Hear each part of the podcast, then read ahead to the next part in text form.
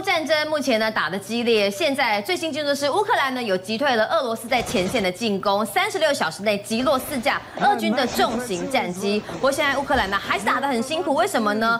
泽伦斯基苦求啊，哦炮弹不够，如果再不支援的话，很多前线会沦陷。还好及时与救援，德国莱茵金属在德俄在这个乌克兰要建炮弹工厂。这时候传出来啊，普丁呢他的政敌在北极监狱猝死了，但这死因疑点重重，一度连尸体他的家人都找不到。两个议题啊，建议一起来请教玉峰。先讲这俄乌的战事哦，俄军持续攻击乌克兰东部，乌克兰现在前线告急，怎么办？对，其实在这过去几天里面啊，这个整个俄乌的一个战争的一个情况啊，可以说是翻转、翻转再翻转。是在这个俄东的地方啊，其实呢，他呃在乌东的地方，其实他们打得非常的辛苦。但最新的一个情况呢，阿夫迪夫卡已经失守了，好，已经失守了。那这是没办法，在阿夫迪夫卡失守之后呢，其实反而是一个比较好的一个选择，因为你的战线拉太长、拉太大，你下面有一个乌乌东你放弃之后呢，你可以把重心放在乌南。那你在这个地方的话，如果你没有做一个选择的话，你可能会被俄罗斯的军队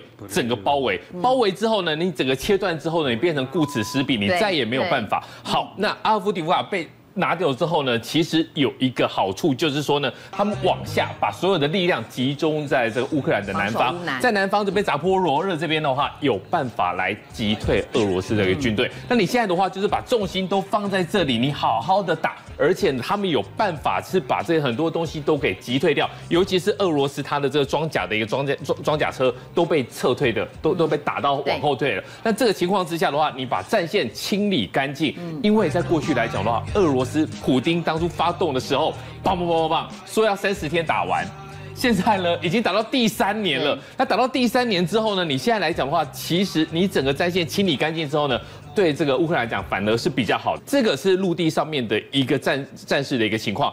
另外一个最神奇的事情是，他们竟然乌克兰在三十六个小时之内，竟然击败了、击退了、炸掉了四架。苏凯战机，对，俄罗斯一直以来就是用空空中的优势，然后呢，直接这个乌东，然后乌南呢，直接飞过来就丢炸弹，炸完之后呢就走，飞过来就丢炸弹，炸完之后就离开，来无影去无踪。可是竟然在三个小时之内，竟然乌克兰你到底是用什么东西把它打下来的？到现在来讲的话，一定有一个实力。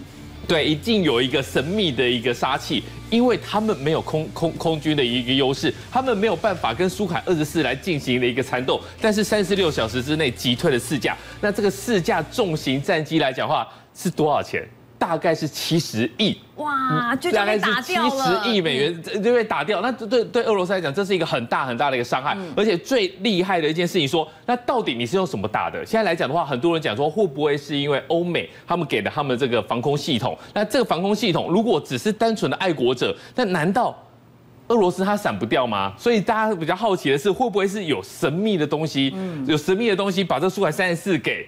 砸掉，那砸掉之后呢？其实对俄罗斯来讲的话，你的空中优势不见了，那你就必须要把重心放在陆地的战争。嗯，那在陆地的战争来讲的话，俄罗斯打了那么久，其实俄罗斯缺炮弹，乌克兰也缺，更缺炮弹。对大家来讲，互轰的情况之下，已经轰到最后，已经不知道要拿什么东西出来轰了。所以过去竟然有传出来，他们用什么？用这种。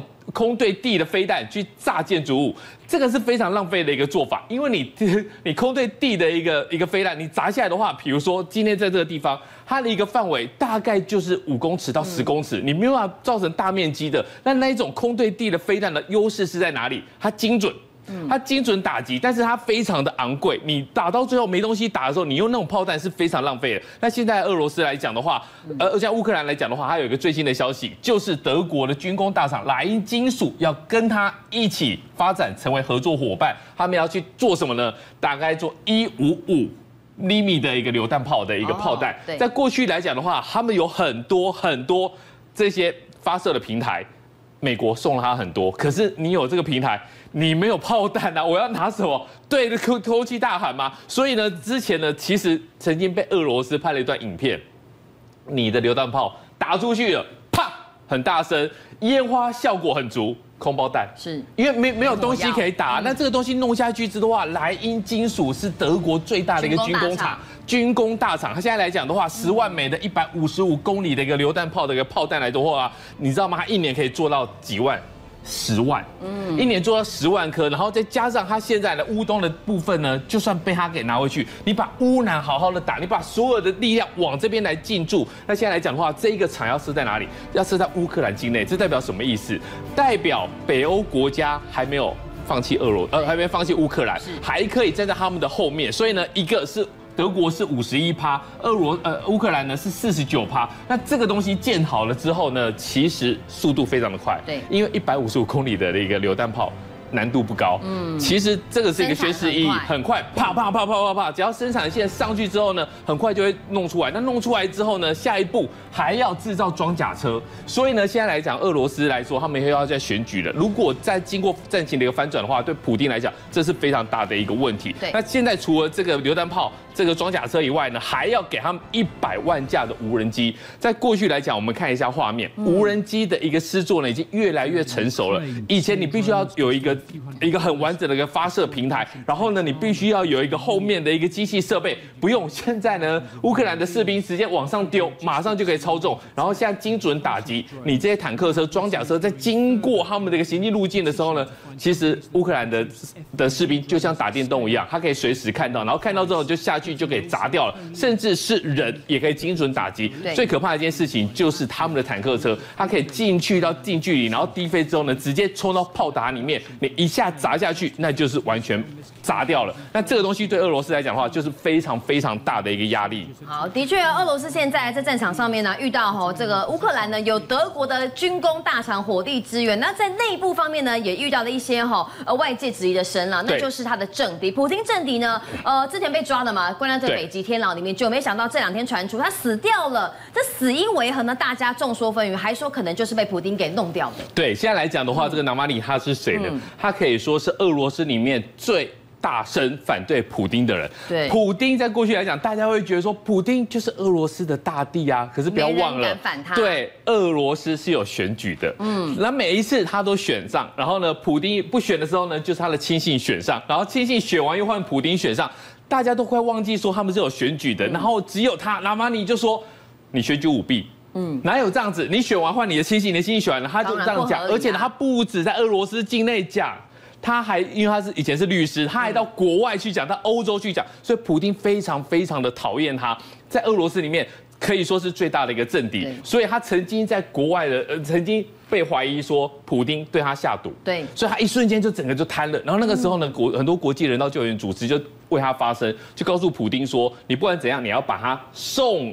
出去，后来他到德国去救治，然后回来了，呃，救好了之后呢，其实很多的国际专家跟他说，纳瓦尼，你不能再回俄罗斯，你回去一定完蛋。但是呢，他非常的勇敢。纳瓦尼说，我在欧洲过上好日子，可是我在欧洲反普丁是没有意义的，嗯因为普丁他不会痛，我在这里喊，其实俄罗斯的人民是没听到的，所以他又回去了俄罗斯，一回去俄罗斯，啪。就被抓了，然后被抓了奇怪，其实他原本是关押在比较市中心的，但在去年二零二三年的时候，他突然消失了十六天，没有人知道他在哪里。等到他在出现的时候呢，到了哪个哪一个监所？到了一个叫极地狼的一个监所。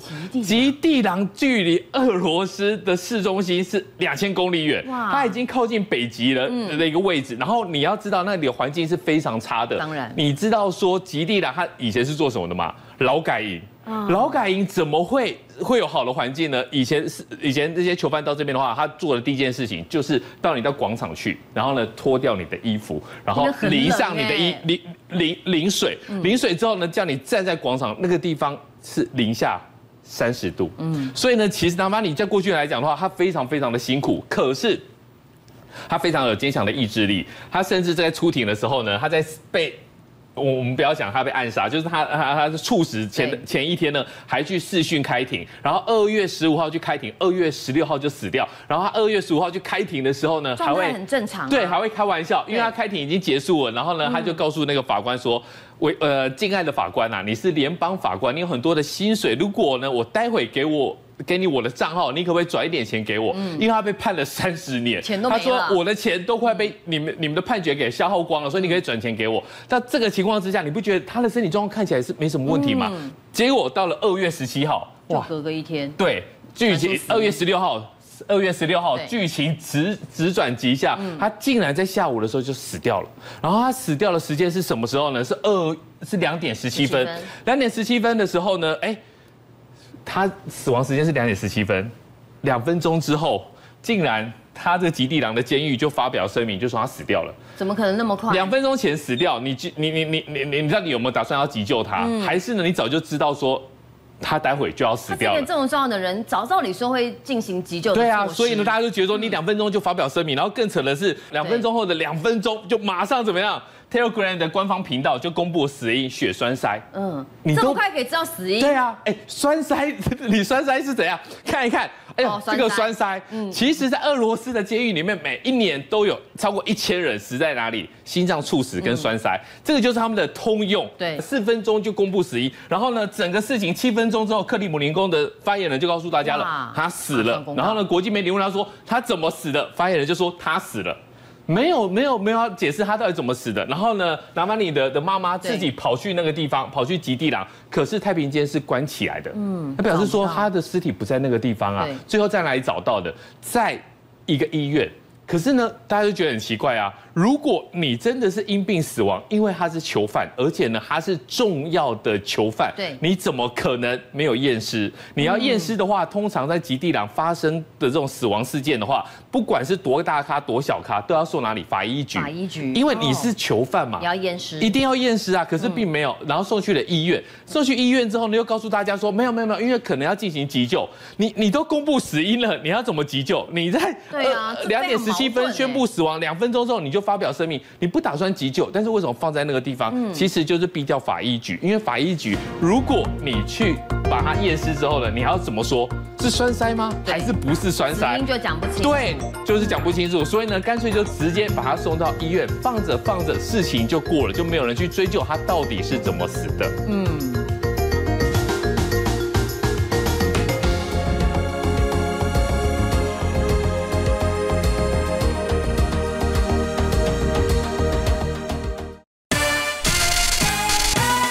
界、商界、演艺界，跨界揭秘，重案、悬案、攻击案、拍案惊奇，新闻内幕，独特观点。厘清事实，破解谜团。我是陈明君，我是李佳明，敬请锁定五七新闻网，真相不漏网。